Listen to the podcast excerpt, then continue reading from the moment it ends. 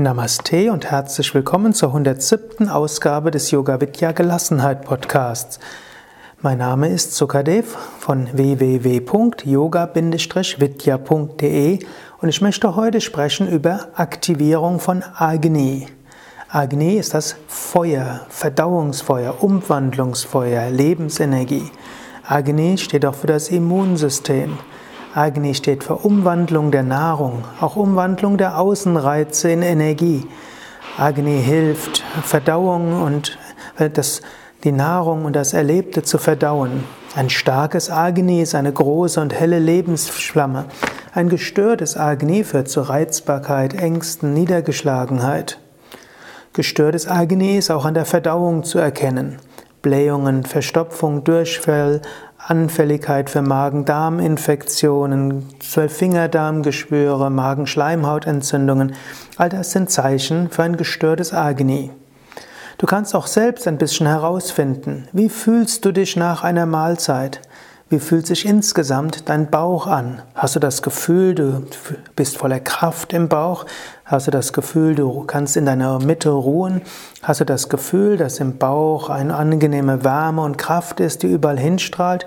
Oder fühlst du dich eher schwach im Bauch oder fühlst du dich irgendwo im Bauch verspannt?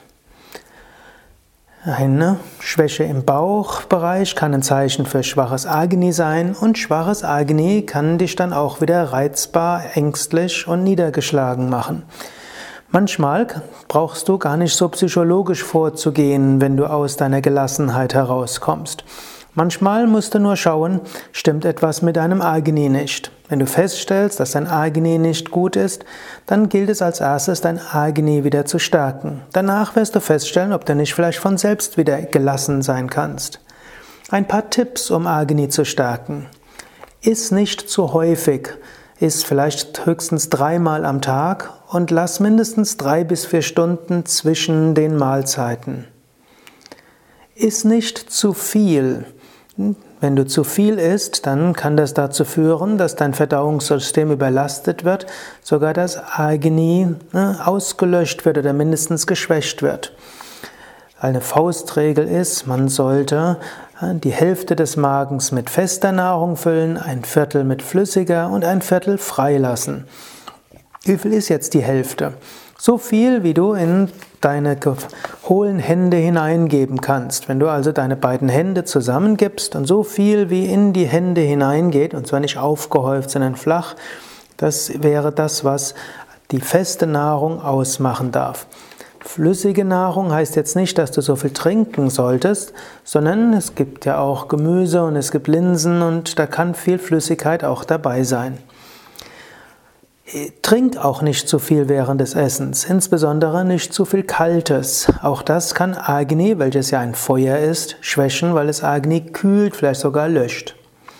Setze dich hin zum Essen und iss in Ruhe und mach nicht zu viele Sachen gleichzeitig. Im Ayurveda wird sogar empfohlen, dass du im Schweigen die Nahrung zu dir nimmst. Oder wenn du mit anderen Menschen zusammen isst, dann unterhalte dich über Angenehmes und Freundliches. Mache nicht die Auseinandersetzungen und die grundsätzlichen Gespräche beim Essen. Iss insbesondere abends nicht zu spät, iss vielmehr leichte Kost am Abend. Trinke nicht zu viel Kaltes auf einmal. Hilfen, um jetzt Agni zu verbessern, sind ist frischen Ingwer. Du kannst zum Beispiel dir eine Ingwerwurzel besorgen. Die gibt es inzwischen in den meisten Naturkostläden und auch in den meisten Supermärkten und Gemüseläden. Und du kannst dort etwa ein kleines Stück, etwa ein Fingerglied großes Stück Ingwer reiben und diesen über das Essen träufeln oder sogar vor dem Essen mit etwas Zitrone zu dir nehmen. Das aktiviert Agni. Iss warmes oder sogar heiß oder trinke warmes oder sogar heißes Wasser.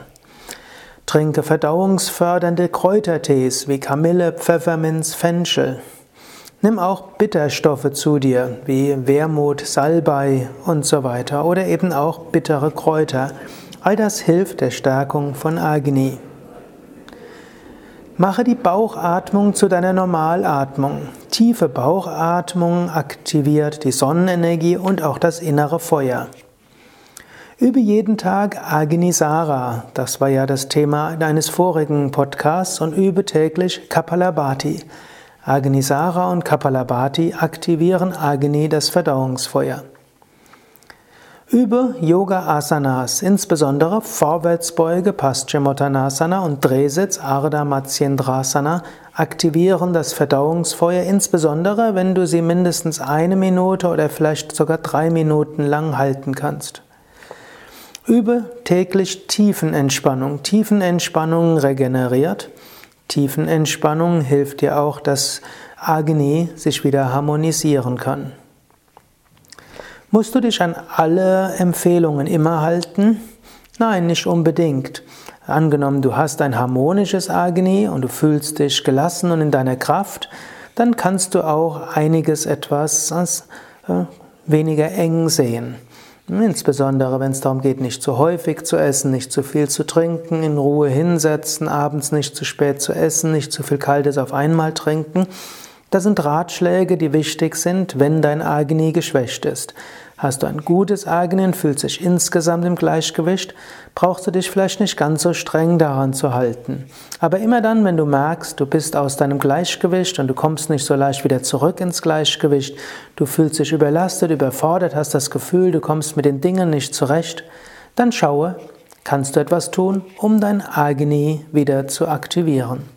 Natürlich auch kannst du einiges tun mit geistigem Agni. Das heißt, achte auch darauf, dass du vielleicht die Anzahl von Sinneseindrücken etwas reduzierst. Achte darauf, dass du die Anzahl der Anforderungen etwas, etwas reduzierst. Wenn Agni überfordert ist, dann kann es sein, dass es schwächer wird und dann wird alles schwierig. Also ein gewisses Bewusstsein für ein gutes Agni kann dir helfen für Gelassenheit. Starkes und ruhiges Agni hilft dir, gleichmütig zu sein und Energie zu haben, gestaltend tätig zu sein und dabei gelassen zu bleiben. Das war die 107. Ausgabe des Yoga Vidya Gelassenheit Podcasts von und mit Sukadev. Das bin ich. Und wenn du mehr erfahren willst über Agni, über Ayurveda und äh, Tipps für Stärkung von Agni, kannst du auch auf unsere Internetseiten gucken, www.yoga-vidya.de. Dort findest du oben den Menüpunkt Ayurveda und da findest du eine ganze Menge über Ayurveda, über Agni und wie du dein Verdauungsfeuer stärken kannst.